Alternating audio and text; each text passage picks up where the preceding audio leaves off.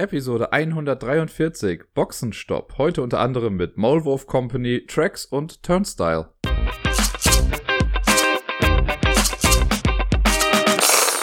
Guten Tag, liebe Leute. Hier ist der Dirk mit der neuesten Folge vom Ablagestapel. Und ich habe so ein Gefühl, dass diese Folge etwas kürzer ausfallen wird als die der letzten Wochen, weil diesmal habe ich wirklich nicht allzu viel gespielt und ein paar Sachen sind dabei, die ich auch schon mal vorher hatte. Von daher gucken wir einfach mal. Wahrscheinlich laber ich mir wieder einen Wolf und dann sind wir doch wieder bei über einer Stunde. Aber lassen wir uns einfach mal so ein bisschen überraschen. Das erste Spiel, das ich letzte Woche gespielt habe, ist allerdings ein Spiel, wo ich gar nicht mehr so viel zu sagen kann. Das habe ich vor ein paar Wochen schon mal im Podcast gehabt, als ich mit der Arbeit angefangen habe. Und zwar ist das äh, Zicke-Zacke Hühnerkacke. Ein Kinderspiel, ich glaube vom Zoch Verlag ist es. Und ich hatte das vorher noch nie gespielt, aber auf der Arbeit hatten die Kinder das da. Und das ist eines der wenigen Spiele, dass die Kinder auch schon ohne uns Erwachsene spielen können.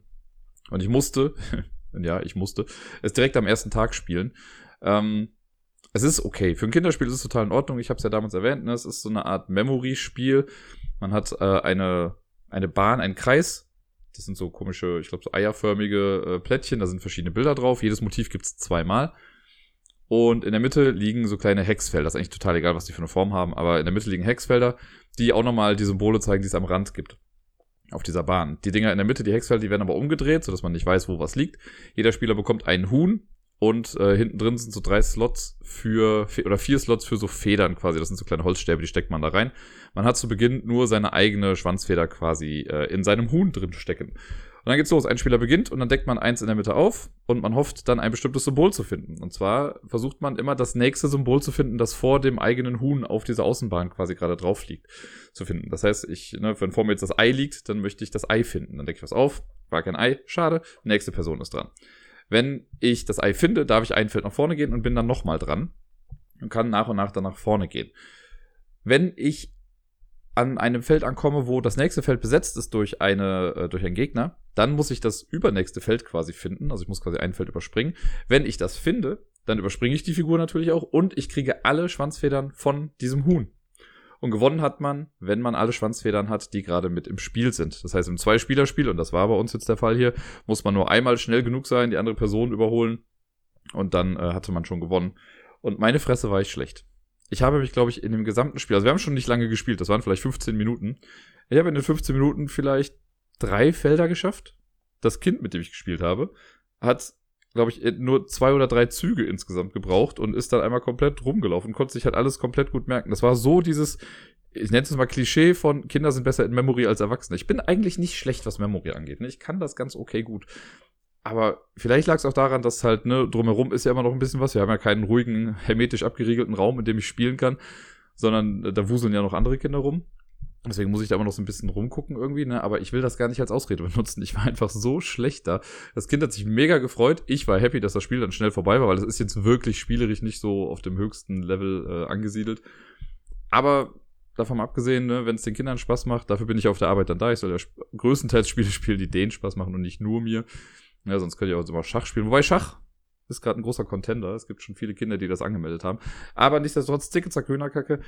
Ich habe so das Gefühl, dadurch, dass ich jetzt so viele neue Spiele-Impulse mitbringe in diese Gruppe, weil die kannten das von vorher gar nicht, weil die beiden äh, Mädels, die vorher in der Gruppe gearbeitet haben, also eine ist ja immer noch da, die sind halt gar nicht so die Brettspieler oder Gesellschaftsspielerinnen. Und äh, deswegen haben die das gar nicht so ja, wie soll ich sagen, so wertig mit da reingebracht und das gar nicht so als Mittel angesehen, um mit den Kindern auch mal in Kontakt zu treten. Und jetzt bin ich da und seitdem spielen die Kinder halt wirklich jeden Tag irgendwelche Spiele. Und dieses Ticket Sag Hühnerkacke ist wirklich innerhalb von kürzester Zeit sehr weit abgesackt bei den Kindern, weil die, glaube ich, einfach merken, ja gut, so geil ist es irgendwie gar nicht. Finde ich lustig, das zu beobachten. Wenn Kinder jetzt nochmal fragen, werde ich es natürlich mitspielen, aber es ist im Prinzip einfach nur eine etwas aufgebrezeltere Variante von Memory ich glaube, das Spiel, das auf der Arbeit momentan am häufigsten gespielt wird, gerade weil es auch so schnell geht, ist Speed. Ich habe es ja schon äh, die letzten beiden Male, glaube ich, im Podcast gehabt. Dieses Kartenspiel, wo man möglichst schnell seine Handkarten äh, loswerden möchte oder seinen ganzen Stapel loswerden möchte, ist nur für zwei Personen. Ne? Man darf Farbe auf Farbe, Zahl auf Zahl oder Symbol auf Symbol legen. Dauert keine drei Minuten eine Runde. Also, keine Ahnung, wir hatten jetzt auch schon Runden, die wir getimed haben und da waren es, weiß nicht, 40, 50 Sekunden, die wir gebraucht haben. Äh, es geht schon echt flott. Gerade wenn man Kinder hat, die jetzt schon auch so ein bisschen weiter sind und das halt wirklich schnell können. Also es, es ist jetzt schon vorgekommen, dass ich von Kindern besiegt wurde in diesem Spiel. Und das spielen die echt rauf und runter. Ich bin echt am überlegen, ob ich nicht noch zwei, drei Exemplare davon kaufe, weil das war schon eine abgeranzte Version, die wir im Regal gefunden haben davon. Und ich meine, da fehlt sogar auch irgendwie eine Karte oder zwei. Und dadurch, dass das jetzt so in Heavy Rotation ist, sind die Karten auch echt durchgenudelt. Ich glaube, ich hole es einfach noch zwei, dreimal neu, dann habe ich es auf Reserve, wenn es irgendwie doch nochmal kaputt geht. Äh, einfach damit die Kinder ein anständiges Spiel haben, mit dem sie spielen können. Ist natürlich immer die Frage, weil in so einer Schule oder in der Klasse sind das dann auch eher mal Gebrauch oder Verbrauchsgüter und keine Gebrauchsgüter, so Spiele. Und gerade eins, was halt ja innerhalb von zehn Minuten fünfmal gespielt werden kann. Und ich werde nicht anfangen, Sachen zu sleeven. Das sage ich ja noch dazu, gerade nicht für die Kiddies. Die sollen schon noch das haptische Gefühl von richtigen Spielkarten kennenlernen.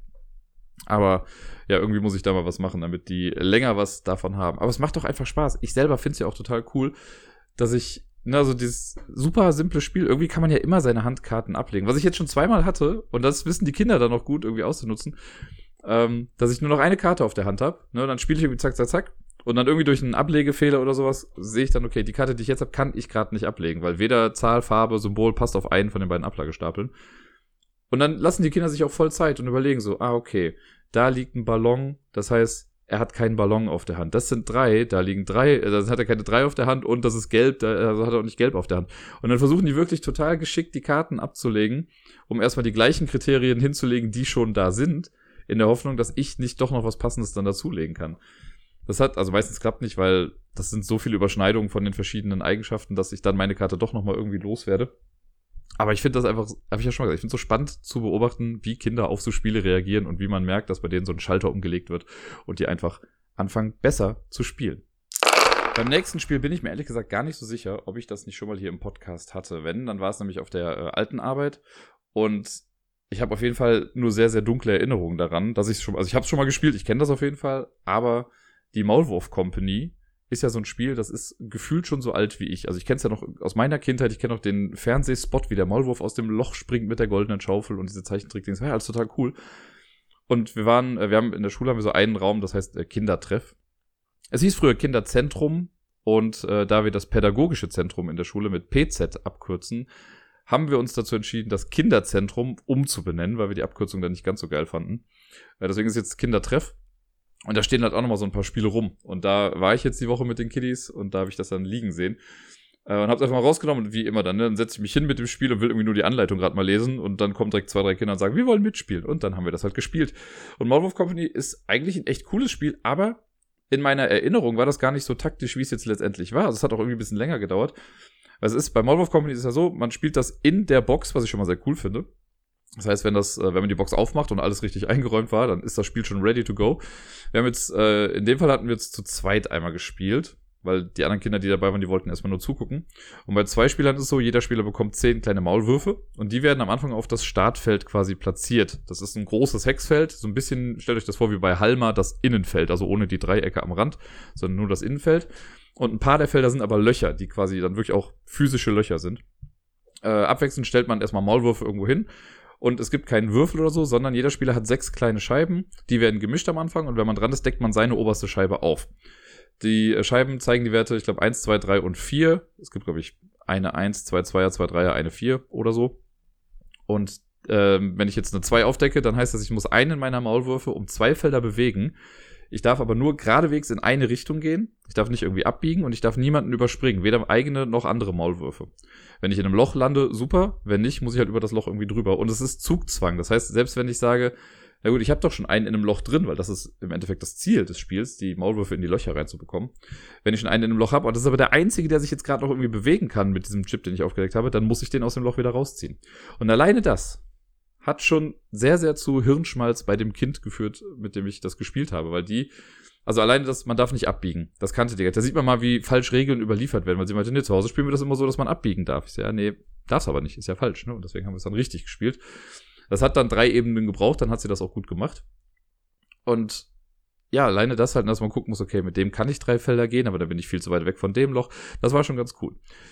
Bei of Comedy ist halt das Ziel, auf die unterste Ebene zu kommen und die goldene Schaufel auszugraben. Und wir starten halt oben quasi auf der Wiese und da gibt's noch relativ viele Löcher für Maulwürfe. Ich weiß jetzt nicht genau wie viele, lass es mal acht sein oder so. Oder zehn vielleicht. Wenn alle Löcher bedeckt sind, dann ist die, das erste Level quasi durch. Dann kann man den Spielplan so hochheben. Alle Maulwürfe, die bis dato dann nicht in einem Loch waren, sind dann weg. und nur die, die in einem Loch waren, stehen halt jetzt noch auf der zweiten Ebene. Da spielt man dann weiter und es werden weniger Löcher.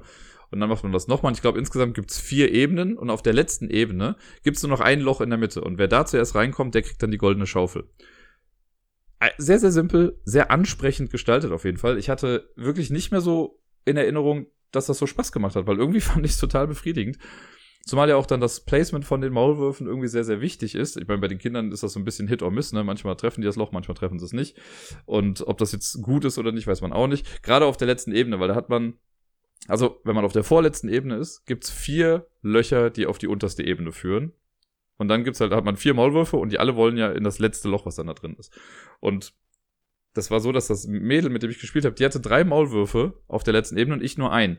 Meiner war aber in dem Loch, das näher am letzten Loch dran war. Falls ihr mir folgen könnt bei all den Löchern, Gratulation. Aber habe ich es halt viel schneller geschafft. Sie hatte eigentlich größere Chancen, was die Quantität anging, aber ich war einfach besser platziert.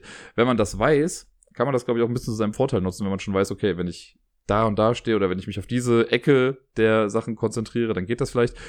Deswegen als, ich weiß nicht, ob es ein Tipp ist oder so, aber man sollte vielleicht dann immer, wenn man das Spielfeld wieder aufbaut, die Felder auch so ein bisschen drehen und rotieren, damit die Löcher nicht immer gleich übereinander sind. Wie dem auch sei. Mir hat Spaß gemacht. Ich fand's total cool. Für so ein Kinderspiel ist es meiner Meinung nach echt ganz gut gealtert. Ich find's gut, dass es kein Roll and Move ist, sondern dass jeder Spieler im Prinzip die gleichen Voraussetzungen hat. Man hat halt diese sechs Plättchen, jeder hat die gleichen Zahlen da drauf stehen, nur die Reihenfolge ist bei jedem ein bisschen anders.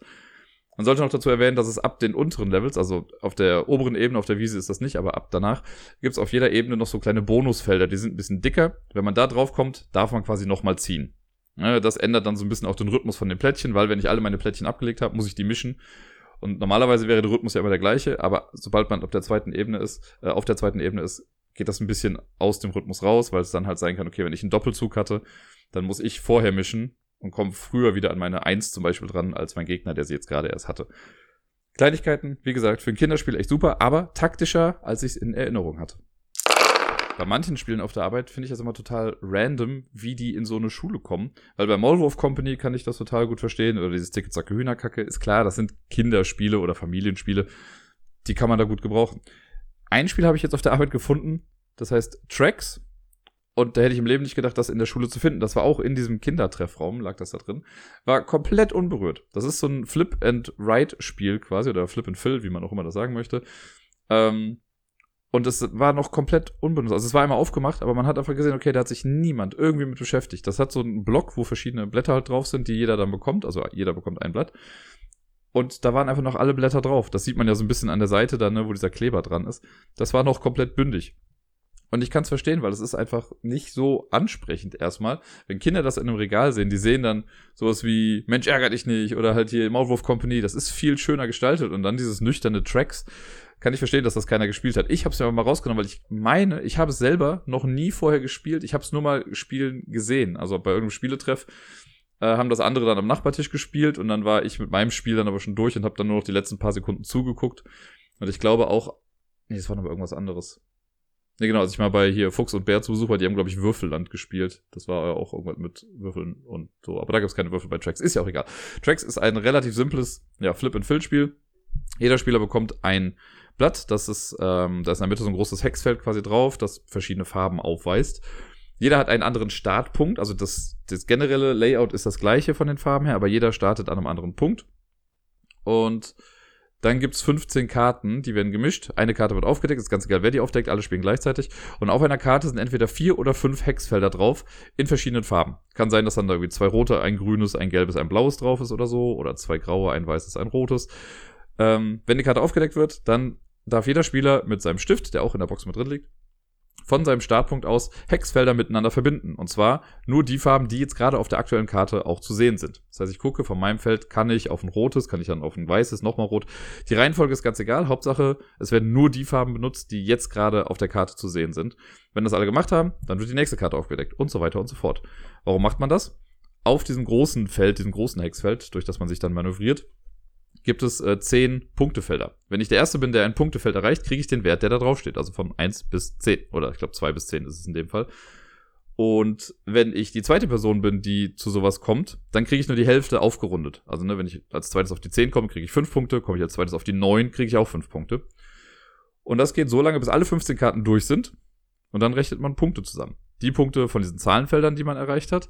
Und jedes Feld, das man nicht äh, erreicht hat im Laufe des Spiels, ist nochmal ein Minuspunkt. Das rechnet man dann gegen und dann hat man seine Endpunktzahl.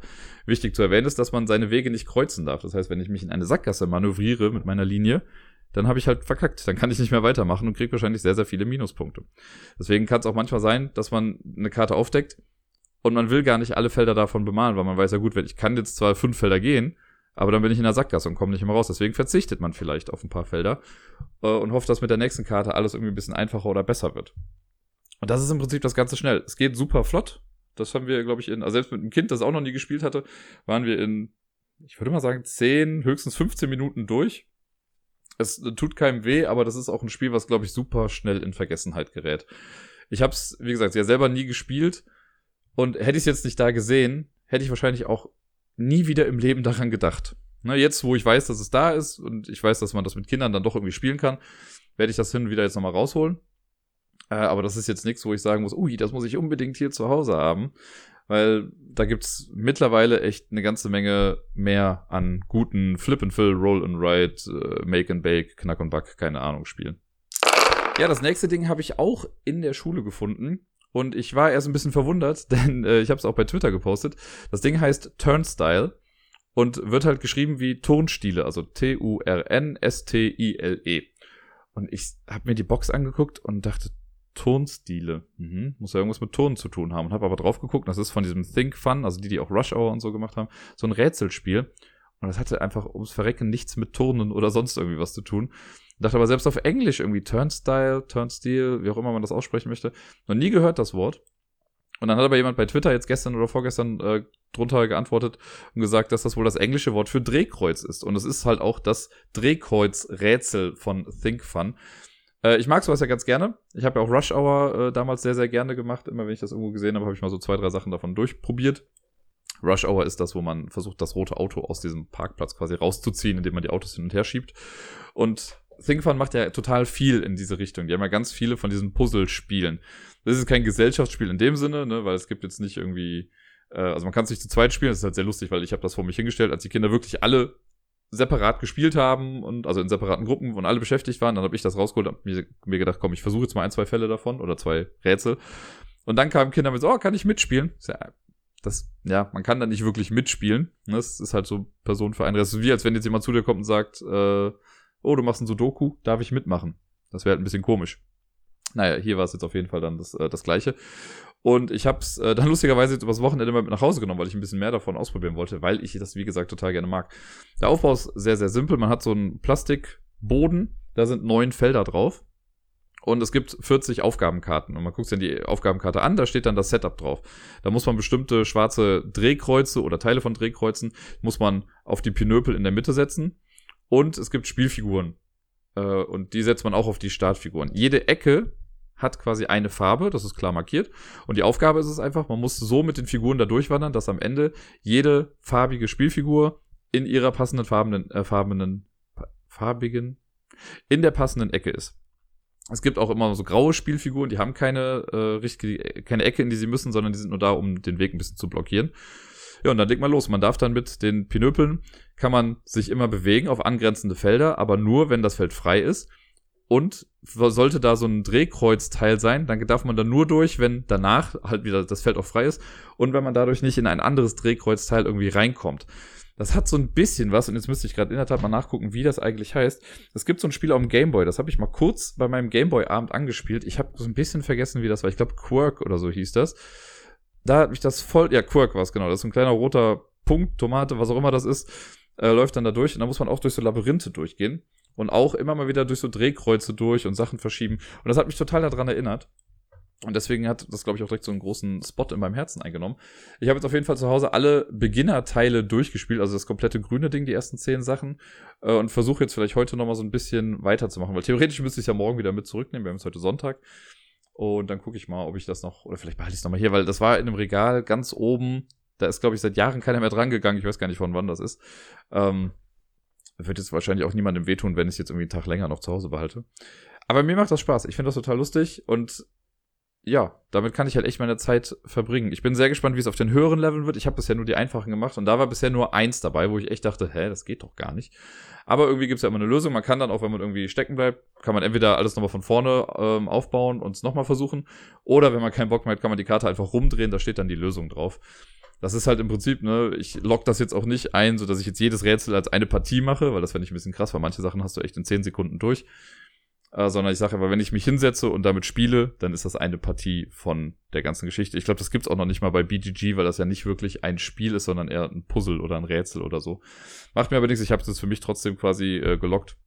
Einfach damit ich nicht vergessen habe, dass ich es gespielt habe. Ich habe übrigens letztens noch mal gesehen, es gibt ja von ThinkFun auch so eine Art Achterbahnrätsel. Das finde ich ja total abgefahren.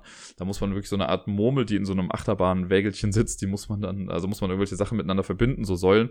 Und dann wirklich eine Strecke bauen, die diese Murmel dann noch abfahren kann, ohne Probleme. Das finde ich noch sehr spannend. Irgendwann habe ich wahrscheinlich mal alle von diesen Think Fun Dingern durch und dann bin ich ein sehr, sehr glücklicher, bepuzzelter, junger oder alter Mann.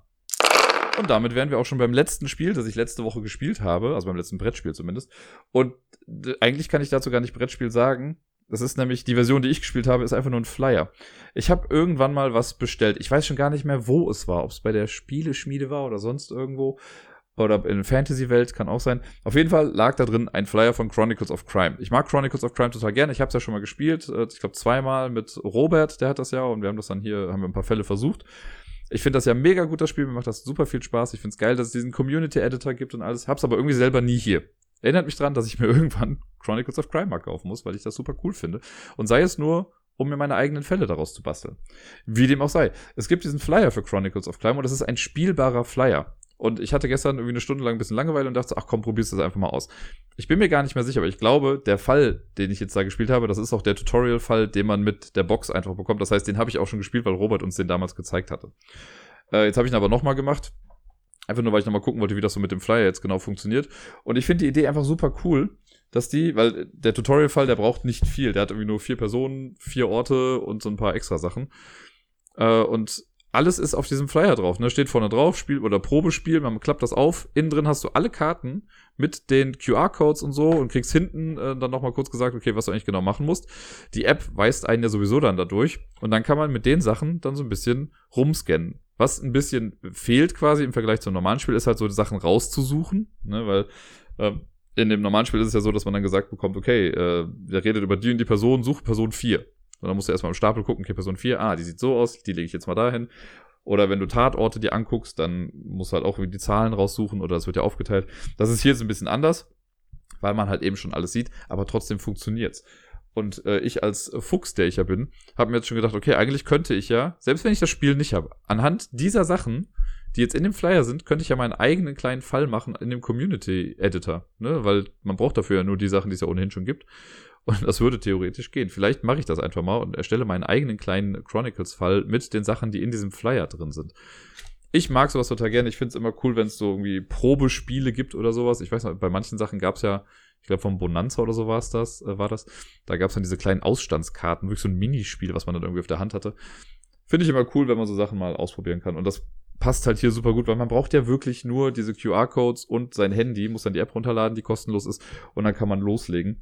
Von daher äh, ist das jetzt keine richtige Spielbesprechung, ist einfach nur gerade meine äh, Admiration für dieses äh, Chronicles of Crime Probespiel, Spieleflyer, wie man auch immer das betiteln möchte. Und damit kommen wir zur Top 10 des heutigen Tages, der heutigen Episode oder wie auch immer es gab bei Discord noch mal einen kleinen Vorschlag. Und ich habe jetzt schon die letzten zwei Wochen lang immer über Schachtelgrößen und sowas gesprochen. Ne? Vor zwei Wochen hatten wir Spiele, die viel zu große Schachteln haben für das, was sie eigentlich sind. Letzte Woche hatte ich dann Spieleschachteln, die total vollgepackt sind. Hoppala. Und jetzt äh, gab es noch bei Discord den Vorschlag, die Top 10 Spieleschachteln, die nicht quaderförmig sind. Und ich habe gedacht, komm, dann machst du quasi jetzt die Boxen-Trilogie da draus. Deswegen heißt die Folge aber auch Boxenstopp, weil jetzt hiernach ist erstmal gut mit Boxen. Und dann machen wir wieder irgendwas anderes. Wenn ihr Vorschläge habt für weitere Top 10 Listen, dann schreibt sie bitte in den Discord oder mir bei Twitter oder sonst irgendwie was. Ähm, ich gehe ja gerne darauf ein. Also die letzten Wochen habe ich ja immer schon wieder Vorschläge genommen und damit was äh, hier verwurschtelt.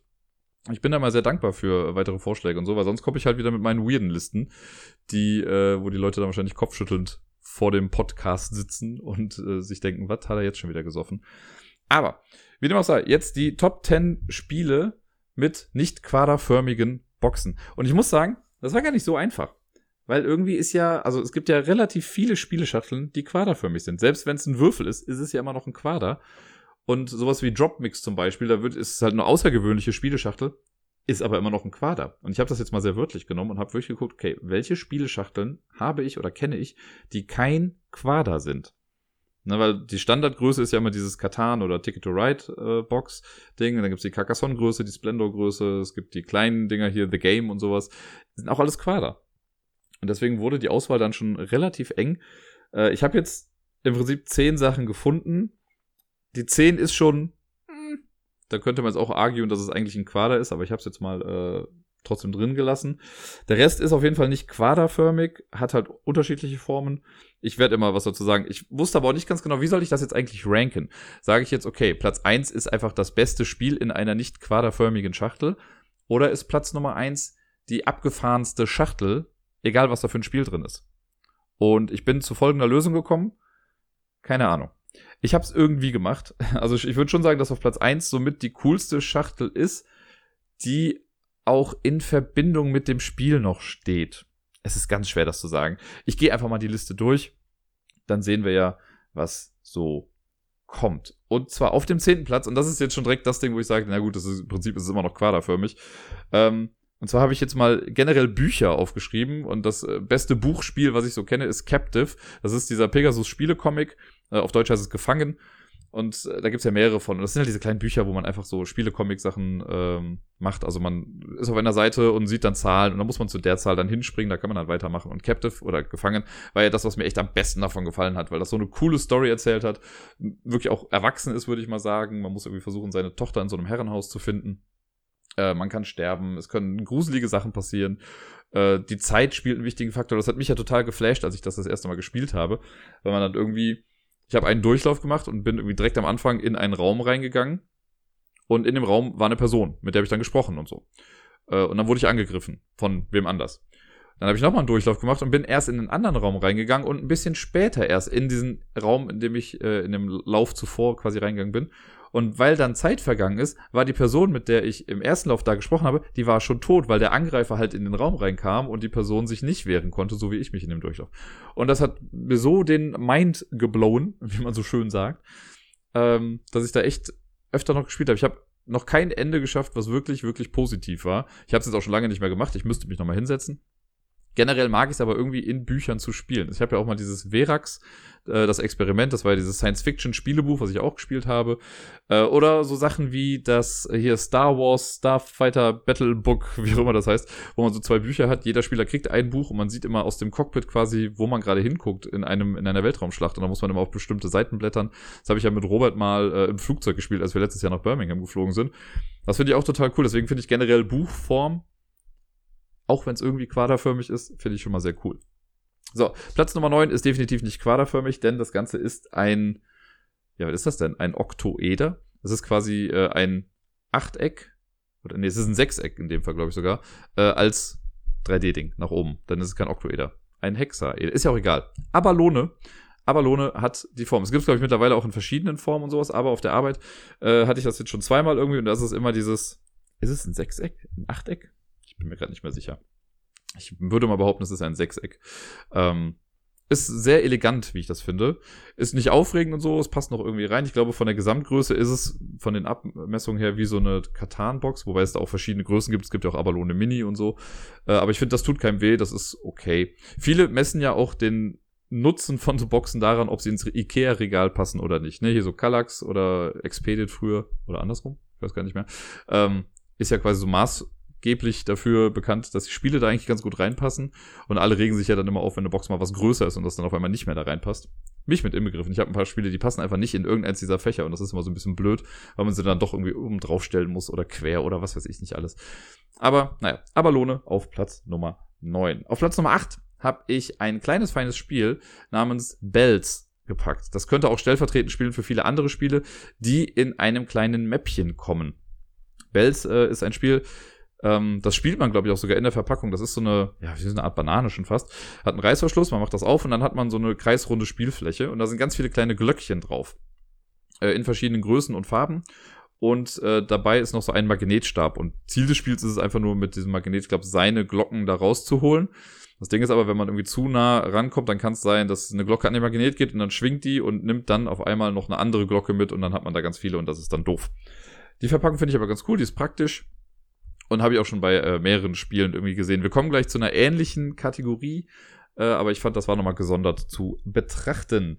Auf dem siebten Platz habe ich den kleinen, feinen Beutel von Love Letter. Auch da kann man es jetzt ein bisschen zwiegespalten betrachten, denn es gibt Love Letter auch in der normalen Schachtel. Aber Love Letter kann man halt auch in diesem kleinen Samtbeutel kaufen. Und das fand ich immer ganz cool. Oder auch hier das Love Letter äh, von Dingenskirchen, Marvel, das Infinity Gauntlet. Das hat ja auch nur diesen kleinen Samtbeutel und da drin ist dann alles. Wenn man das kauft, hat das noch so eine Blisterverpackung, aber das zähle ich jetzt mal nicht dazu als das, was man ins Regal stellt, sondern man stellt ja dann halt eben diesen Samtbeutel ins Regal. Und das finde ich immer ganz nett. Auch irgendwie unpraktisch, aber das kann man immer noch gut in so kleine Lücken dann reinstopfen, wenn man möchte. Ähm, deswegen finde ich so Sachen in Beuteln eigentlich auch immer ganz nett. Auf dem sechsten Platz die runde Metalldose von Doppel.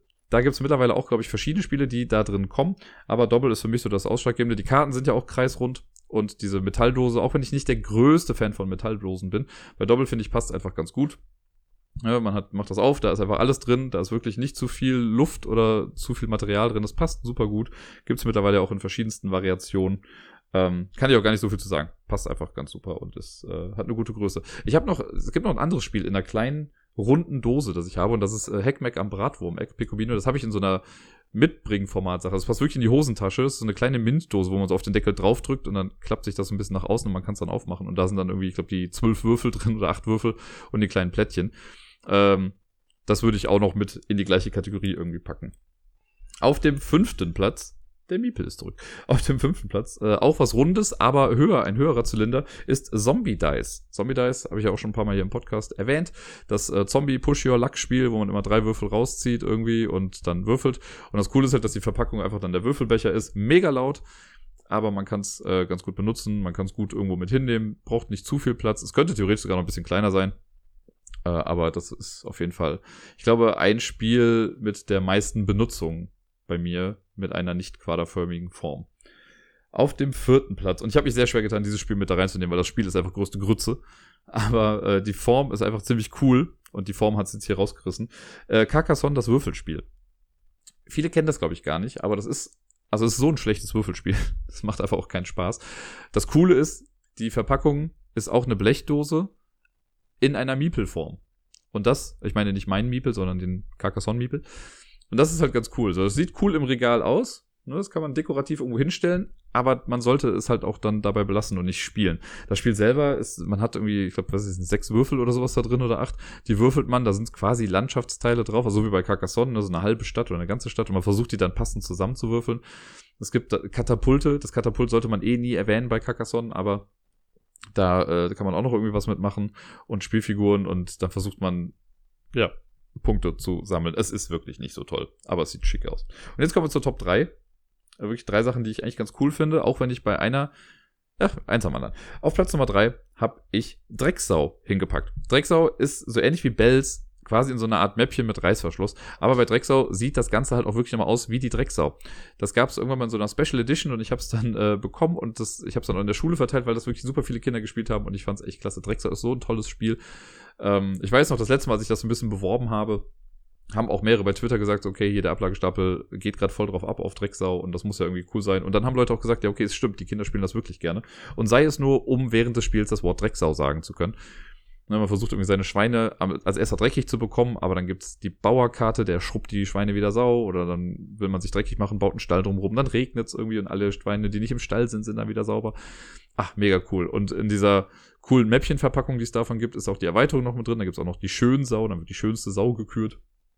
Und die Verpackung sieht einfach sehr, sehr cool aus und Kinder lieben es dann damit zu spielen, wenn das schon so nett aussieht. Auf Platz Nummer zwei und das habe ich so weit hochgepackt, weil ich das Spiel dahinter wirklich cool finde. Die Verpackung an sich ist mega unpraktisch und ist aber so weit weg vom Quader, wie glaube ich kaum was anderes in der ganzen Geschichte hier. Und zwar die Ostereier-Verpackungsform von Piepmatz. Mittlerweile gibt es Piepmatz ja auch einfach als normale quaderförmige Verpackung. Ich habe das aber damals, glaube ich, bei Amazon bestellt oder so, weil ich hatte noch Platz im Warenkorb und dachte, komm, warum nicht? Äh, und dann kam das an und es ist halt so ein großes Osterei, was man so zwei Hälften hat, das macht man dann auf. Und ich, naives Burschlein, hab dann noch gedacht, naja, wahrscheinlich ist dann das Osterei, das macht man auf und da drin ist dann die normale Spieleverpackung. Nee, nee. Man macht das auf und dann sind die Karten da drin. Das war's. Das war ein bisschen komisch, weil die Karten jetzt halt immer in diesem Ei bei mir rumfliegen. Mega unpraktisch und irgendwie auch ein bisschen nervig, weil das Ei jetzt irgendwo hinten im Regal runtergerollt ist und ich werde es im Leben nicht mehr da rausholen. Also irgendwann werde ich es nochmal rausholen. Das Spiel fand ich aber ganz cool. Dieses Piepmatzing war so ein bisschen puzzelmäßig auch, ne, dass man genau guckt. Also gerade zu zweit super taktisch, weil man dann gucken kann, okay, wenn ich den Vogel lege, dann kann sie das machen und jetzt die, ja, super viele Überlegungen, die man da anstellen kann. Äh, deswegen ist das so weit nach oben gekommen und weil es eben so mit am non-quaderförmigsten ist. Dazu im Widerspruch steht eigentlich die Platz Nummer eins, weil die sehr, sehr nah dran ist am Quader. Aber ich finde, das ist eine Spieleverpackung, die einfach cool aussieht, nicht zu sehr im Regal stört und einfach auch so krass gut zum Spiel passt. Und das ist Dungeon Roll. In Dungeon Roll hat man nämlich als Verpackung so eine kleine Schatzkiste. Und in der Schatzkiste ist halt dann alles drin. Es geht um so ein, im Prinzip einen Dungeon Crawler. Man würfelt und muss versuchen, mit den Helden, die man gewürfelt hat, Monster zu bekämpfen und so und verschiedene Level entlang zu laufen. Und ähm, immer mal wieder darf man halt in die Schatzkiste auch greifen. Und das ist dann eben diese Schatzkiste dann da drin. Und wenn man fertig ist mit dem Spiel, schmeißt man wieder alles da rein. Muss das dann nur ausklamüsern, wenn man wieder anfängt. Und das war so cool. Das Spiel an sich ist jetzt nicht der Bringer. Ich weiß, ich habe das damals auf der Messe gespielt. Äh, es gab mal irgendwann eine Messe, da war ich irgendwie einen Tag lang alleine da und habe das dann mit einem Pärchen da gespielt. Und wir fanden das eigentlich ganz cool, aber uns war schon klar, okay, das ist wirklich extrem glücksabhängig, das Ganze und hatte für mich jetzt auch nicht so den Langzeit-Motivationseffekt. Trotzdem fand ich die Verpackung nach wie vor gut. Ich freue mich irgendwie jedes Mal, wenn ich das irgendwo sehe, weil ich mir denke, ach, das ist so eine coole Idee, so eine simple Idee vor allen Dingen auch. Einfach dieses Spiel in eine Schatzkiste zu packen. Vielleicht ist es einfach generell, dass ich Schatzkisten mag. So blöd das jetzt klingt. Aber Dungeon Roll hat für mich die, so gesehen dann die beste non-quaderförmige Spieleschachtel. Und damit sind wir durch mit der äh, Top 10 und quasi auch mit der Trilogie, was die Spieleschachtel angeht. Ich meine, wenn jetzt irgendjemand beim Discord schreit, ey, ich habe noch die Mega-Idee für Spieleschachtel Top 10 Liste, dann immer raus damit.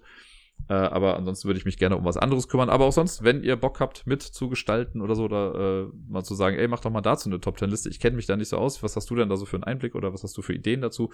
Äh, kommt einfach auf den Discord und schreibt das da rein. Es gibt extra so einen Thread mit äh, den Top 10 Ideen und da äh, gucke ich ja immer rein und versuche das auch alles möglichst schnell dann für euch umzusetzen.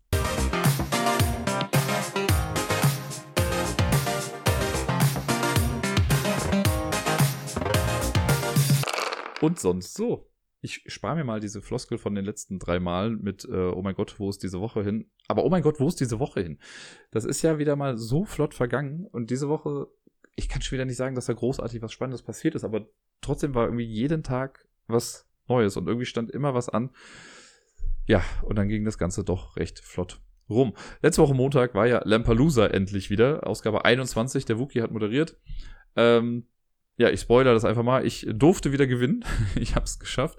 Das heißt, die nächste Ausgabe wird von mir moderiert. Äh, jetzt nicht diesen Montag, also nicht heute, sondern am äh, 12. Oktober geht's quasi wieder los mit der Ausgabe 22.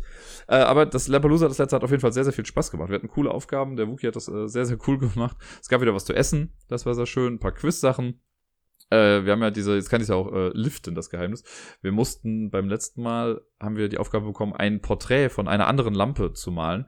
Und jeder hat quasi dann einen gezogen. Ich habe Sebi gezogen. Und man sollte ein bekanntes Porträt, das es gibt, äh, nehmen und das quasi auf die Lampe ummünzen. Und der Reveal war natürlich sehr, sehr cool, weil ich kannte natürlich das Bild, was ich gemacht habe für Sebi. Ich war auch recht zufrieden damit, muss ich sagen. Und äh, dann war die große Frage, okay, wer hat mich denn gemalt? Ich dachte mir dann schon, okay, es wird nicht Sebi sein, wenn ich Sebi selber habe. Deswegen blieben nur noch Bayer und Robert übrig. Und alle haben so ein bisschen, auch wenn das gemein klingt, sich gedacht, oh, bitte nicht Robert. Einfach nur, weil Robert sehr, sehr spät erst diesen Umschlag aufgemacht hat. Wookie hat uns das vor vier Wochen quasi gegeben und meinte, ihr dürft es jederzeit aufmachen, macht's am besten früh auf, man muss sich nur dabei filmen. Und das haben wir dann irgendwann alle auch gemacht und gefühlt drei Tage vorher haben wir dann so ein bisschen darüber gesprochen und Robert hatte keine Ahnung, wovon wir geredet haben, weil er den Umschlag noch nicht aufgemacht hatte. Dementsprechend weniger Zeit hatte er dann auch, um dieses Porträt dann zu malen. Das hat man dann auch ein bisschen gesehen. Trotzdem, für die kurze Zeit hat er trotzdem was sehr Cooles gemacht, wie ich fand. Ich fand alle Bilder, die wir hatten, schon sehr kreativ und lustig, das zu sehen. Ich habe auf jeden Fall jetzt vom Bayer ein Bild bekommen, äh, was an Vincent van Gogh angelehnt ist. Ich habe es auch irgendwo mal gepostet, ich weiß gar nicht mehr, wo es war. War auf jeden Fall sehr, sehr cool. Äh, ein schöner Abschluss für diese Folge. Und äh, ja, ich habe mir jetzt noch ein paar Sachen ausgedacht für die äh, nächste Ausgabe. Ich habe heute schon, also jetzt gerade ist ja Sonntag, habe ich mir äh, es rausgenommen, schon mal eine Aufgabe an die Lampen zu stellen eine, die die jetzt die ganze Woche über lösen können. Mal gucken, wer da den größten Einsatz zeigt. Ich bin sehr gespannt. Ich will jetzt natürlich noch nichts verraten. Wer das äh, sehen möchte, die Auflösung, der muss einfach nächste Woche Montag am 12. dann Lampalooza gucken.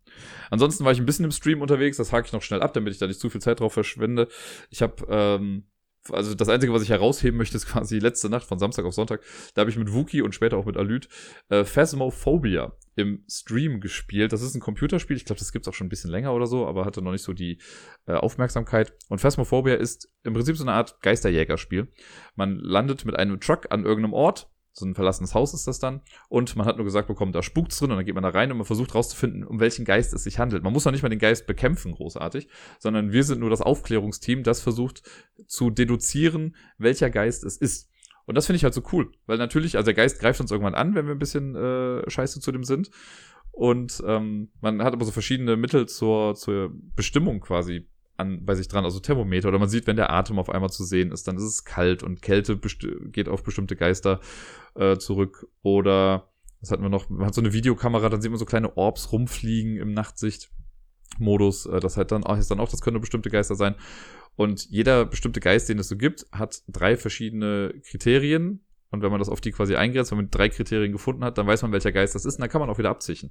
Das Problem ist halt nur, dass manche Geister sich leicht provozieren lassen oder das Equipment kaputt machen oder wie auch immer. Und das ist eine sehr, sehr coole Atmosphäre. Also wer Bock drauf hat, sich das mal anzugucken, bei mir auf dem Twitch-Channel im VOD kann man sich das noch ansehen. Wir waren irgendwann alle ein bisschen angespannt und haben uns ein bisschen angegiftet gestern, aber äh, im Endeffekt war es dann trotzdem sehr, sehr spaßig. Und ich hatte instant, als ich das gespielt habe, die Idee, boah, da kann man doch bestimmt ein cooles Spiel irgendwie draus machen. Und jetzt habe ich heute schon mir so ein paar Blankokarten aus dem Spiel genommen, lustigerweise aus Blank. Äh, und habe das schon mal so ein bisschen vorbereitet, mache mir noch ein paar Gedanken zu bestimmten Mechanismen, aber so als Solo-Kartenspiel habe ich da auf jeden Fall schon eine Idee zu. Und ich versuche das einfach mal die Tage umzusetzen. Vielleicht mache ich das mal live on air im Stream. Ähm, dann können Leute direkt ihr Feedback auch dazu geben. Aber sehr, sehr cooles Spiel. Wer ein bisschen äh, affin ist mit so Computerspielen und auch der Horrorsache nicht abgeneigt ist, der sollte da mal einen Blick drauf werfen. Das war sehr, sehr unterhaltsam. Ähm, ja, dann, genau, ich war ja letzte Woche auch bei Karaoke. Das war dann mein großer ähm, Mittwoch ich weiß gar nicht, was habe ich denn am Dienstag gemacht? Am Dienstag war auch irgendwas, ich habe es aber schon wieder vergessen. Aber am Mittwoch war ich im Jamesons, habe Karaoke moderiert. Das war jetzt mein erster, was der erste Mittwoch? Nee, es war der zweite Mittwoch. Ist ja auch egal. Mache jetzt immer Mittwochs und Sonntags, moderiere ich jetzt da. Und es war mal wieder okay voll. Es war nicht so mega voll wie beim letzten Mal, aber es waren auf jeden Fall gut Leute da. Es war so eine französische Truppe da, das war sehr lustig. Was aber so ein bisschen nervt ist, wir haben ja am Jamesons, haben sie irgendwann mal mitbekommen, okay, Karaoke läuft ganz gut. Früher war es so, es gab nur Freitags und Samstags Karaoke. Oder ganz am Anfang gab es nur Freitags-Karaoke. Dann gab es irgendwann Freitag- und Samstag-Karaoke. Dann haben sie irgendwann den Sonntag noch mit dazu genommen. Dann gab es irgendwann Donnerstags Live-Karaoke. Und dann gab es Mittwochs nochmal Karaoke. Mittlerweile gibt es halt wirklich von Mittwoch bis Sonntag jeden Tag irgendwie eine Form von Karaoke. Jetzt gibt es dienstags noch so einen Pianospieler, der sich da hinstellt, der quasi so Singalong-Sachen macht. Nur montags ist das Quiz. Das ist noch eisern da, das Quiz. Äh, das wird bestimmt irgendwann auch nochmal durch Karaoke ausgetauscht. Aber das Ding ist halt, wenn man sonntags hingeht zur Karaoke, dann muss man sich nicht großartig Gedanken darüber machen, dass das Setup irgendwie versaut ist, weil ja die ganzen Tage davor auch schon Karaoke war. Aber jetzt mittwochs war es jetzt schon zweimal so, dass ich hingekommen bin und die Kabel irgendwie draußen waren oder irgendwas umgesteckt war und wir erstmal rausfinden mussten, was ist es denn jetzt eigentlich? Weil streng genommen, ne, ich bin ja als Moderator da. Und streng genommen komme ich da hin und erwarte eigentlich, gut, gib mir ein Mikro in die Hand und ich moderiere. Ich bin ja kein Techniker in dem, sondern ich habe auch, ich kann Sachen anschließen, ich habe ein technisches Grundverständnis, ja. Aber wenn es jetzt an so Feinheiten geht, pff, keine Ahnung. Ne? Und im Jameson ist es aber halt so, okay, wenn man da moderiert, muss er doch selber alles anschließen. So, das kann ich da jetzt halt auch. Aber trotzdem, wenn dann mal was nicht so ist, wie es sonst sein sollte, schwimme ich halt auch, weil ich dann ja nicht weiß, okay, welches Kabel wurde jetzt wo durchgezogen und so. Und diesen Mittwoch war das halt schon wieder so, dass die anscheinend an dem Dienstag, wenn dieser Piano-Typ da war, so viel umgesteckt haben, dass erstmal per se, ich sag mal, nichts funktioniert hat. Dann habe ich mein Bestes gegeben und dann sage ich irgendwann den Leuten Bescheid, die da arbeiten und die wussten es aber auch nicht. Dann haben sie irgendwann den Manager quasi angerufen der kam dann auch nochmal vorbei, der hat es auch auf Anhieb nicht gefunden. Das ist immer so ein bisschen anstrengend und weird und blöd und ah. deswegen heute ist ja Sonntag, ich muss es, äh, gehe nachher auch wieder ins Jamesons und mache das Ganze. Da bin ich dann sehr happy, wenn ich wirklich nur die paar Kabel einstecken muss und dann läuft das Ganze. Das ist einfach, dann starte ich auch schon viel entspannter und es macht irgendwie ein bisschen mehr Spaß, als wenn man da am Anfang schon so einen Stress hat. Vor allem gibt es ja auch manchmal Leute, die meinen es ja auch gar nicht böse, aber so dieses, ja, Klugscheißertum von wegen, da hast du irgendwelche Gäste, die sich dann auf einmal mit dir an die Stromboxen stellen. So, ich wollte auch mal gucken, was hier los ist. Vielleicht kann ich ja helfen. Setz dich hin. Das ist none of your business gerade. Ne? Also ich würde ja auch nicht bei einem, keine Ahnung, bei McDonalds gehe ich auch nicht mit in die Küche und sage dann, ja, ich gucke einfach mal mit dazu. Schwieriges Beispiel jetzt gerade, ich weiß, aber ihr versteht, was ich meine, ne? Naja. Ähm, dann, ja, eigentlich so viel habe ich schon gar nicht mehr. ich wollte noch sagen, ich habe äh, die letzten Tage ist mir ein bisschen was aufgefallen bei mir selbst. Und zwar fehlt mir ein bisschen die Spielemesse. So blöd das jetzt klingt. Das werden viele von euch äh, einfach wahrscheinlich auch unterschreiben. Dieses Jahr fehlt die Spielemesse einfach. Aber bei mir geht das sogar so weit, dass ich so eine, nicht so eine Art Unlust habe.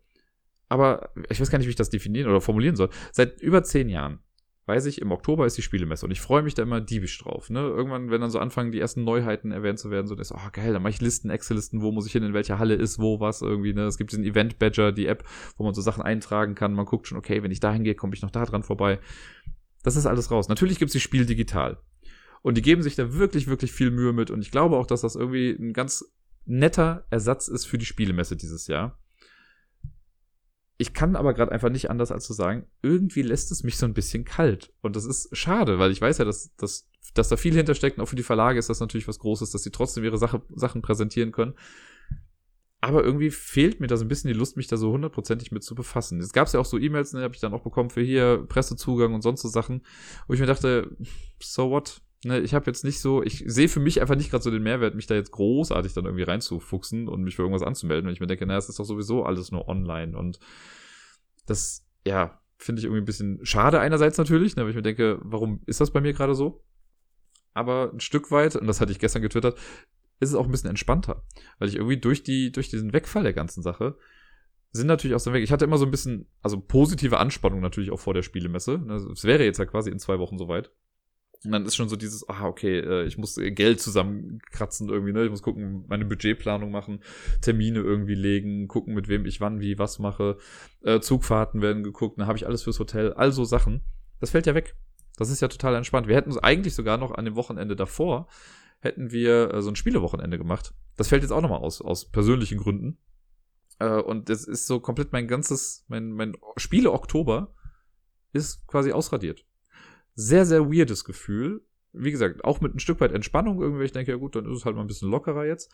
Ich finde es natürlich irgendwie schade. Ich werde es mega vermissen, bestimmte Leute zu treffen auf der Messe äh, und so. Und wir versuchen ja hier mit den Meet-and-Play-Leuten da so ein bisschen noch dran zu arbeiten, dass wir trotzdem die Möglichkeit schaffen, dass man sich austauschen kann. Ne? Wir haben da auch, auch wieder mit Discord wird das quasi gemacht.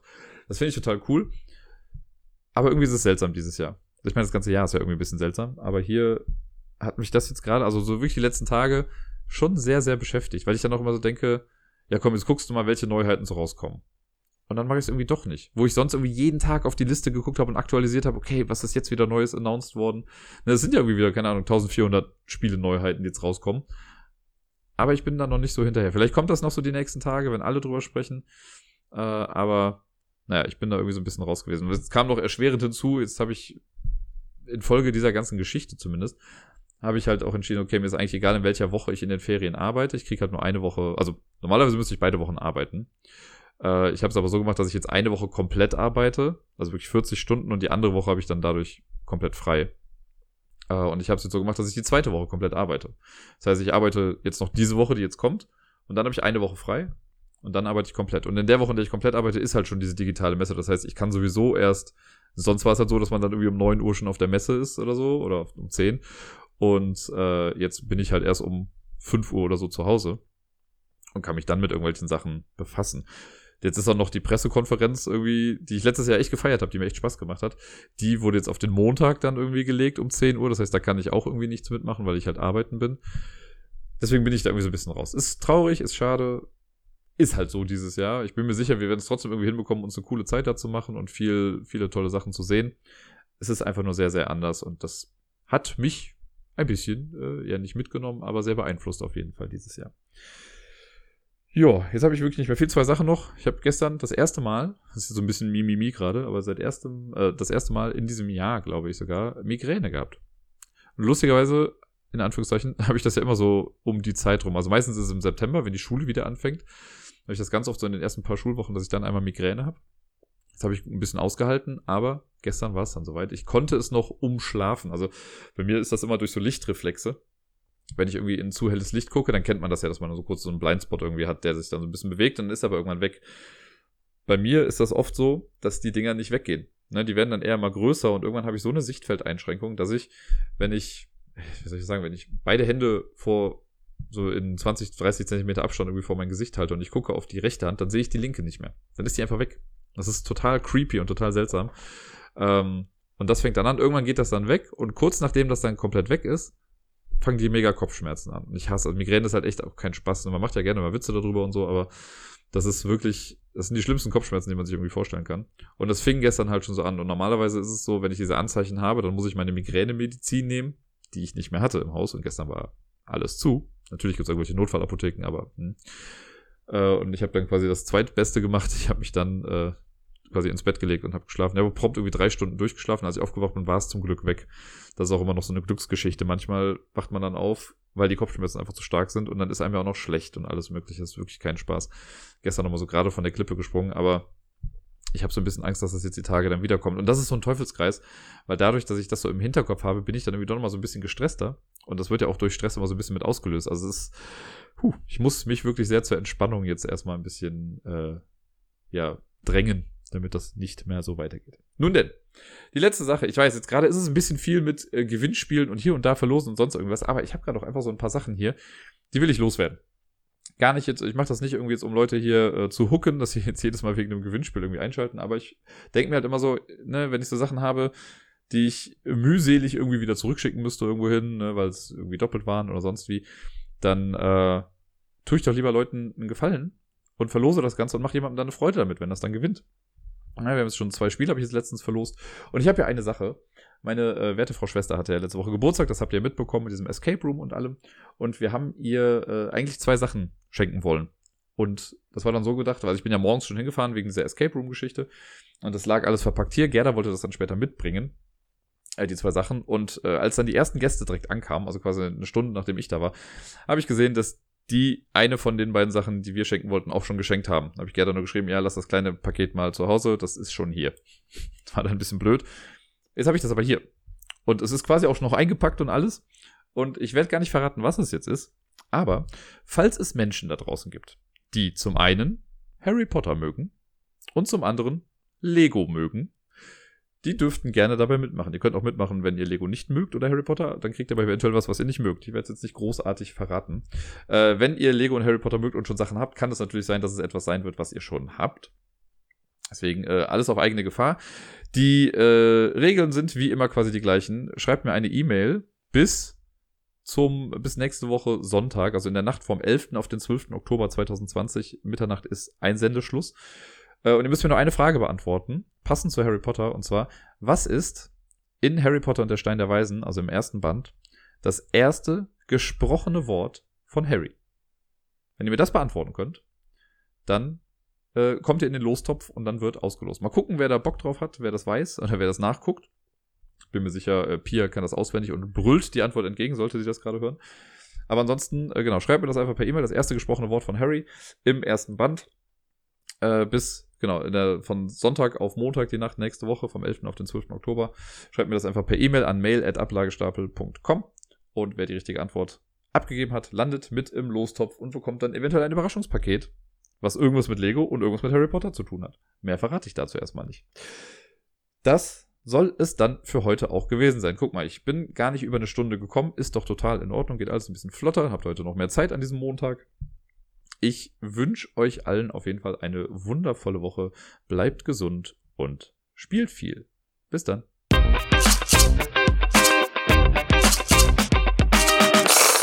Was ich mich die letzte Woche noch so ein bisschen gefragt habe, sowohl zum einen durch das Spiel ausgelöst, dieses Phasmophobia, als auch durch Events auf der Arbeit, gibt es eigentlich wirklich Menschen, die heutzutage, und ich sag mal so halbwegs in meinem Umfeld, an Geister glauben?